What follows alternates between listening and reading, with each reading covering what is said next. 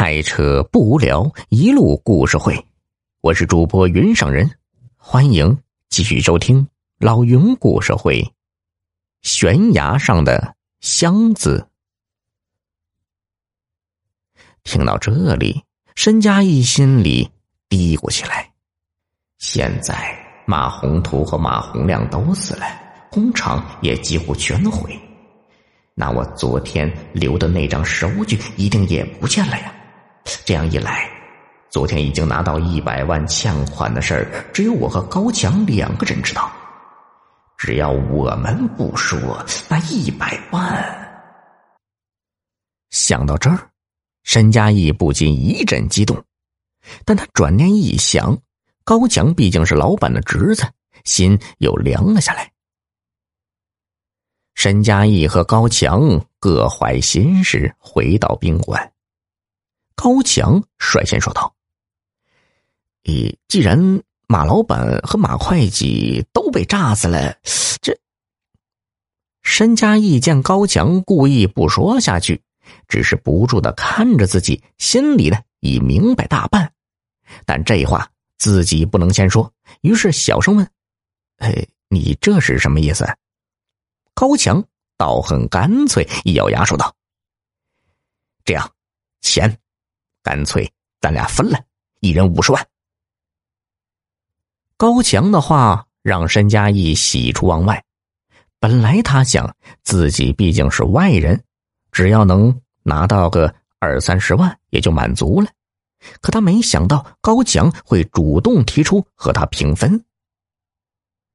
申嘉义含糊的嗯了一声，提醒道：“这宏图爆炸的事情。”毕竟是我们听说的，最好再去核实一下。五十万的意外之财让高强兴奋的如同打了鸡血，他马上说道：“哎，那你等着，我马上去核实一下。”说罢，就开了面包车直奔宏图化工公司。大约一个小时以后，高强回来了，他兴奋的对着申嘉义说道：“我刚才去了现场。”马老板和马会计真的死了，财务科也被炸没了，咱们完全可以放心了。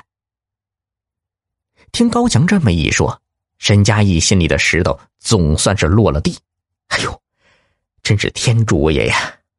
赶快收拾下东西，咱们也该回家了。啊，对了，要不要先给你叔叔打个电话，说一下爆炸的事情？哎，对对，让他得有个心理准备。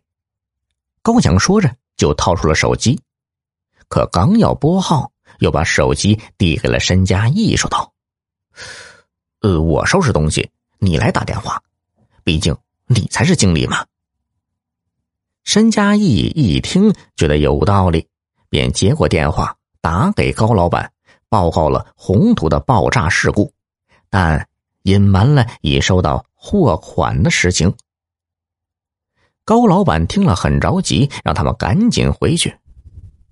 两人随即开车驶上了回家的旅途。这面包车车况不太好，再加上都是山路，车速不敢开快。这样走走停停，到天黑时，终于来到了一个小镇。他们在镇上转了一圈，当地旅馆条件都太差了。再一打听呢。小镇离下一镇阳城只有六十多公里，于是两人就决定赶到阳城再休息。可是车子刚开出小镇不足十公里，发动机突然熄了火，两个人倒腾了半天，车子还是发动不起来。这一下，申家义发愁了。这里是山区，人烟稀少，想找一个人帮忙都难。他正焦急之时啊，只见一个三十多岁的瘦高男子提着一只皮箱，沿着蜿蜒的山路走来。沈家义赶紧走过去问：“大哥，你是本地人吧？”瘦高个喘着气，摆摆手说：“呃，不是的。”随后他指了指山下那个村子说：“哎呦，我是来看望朋友的，得赶最后一班公交车过去啊。”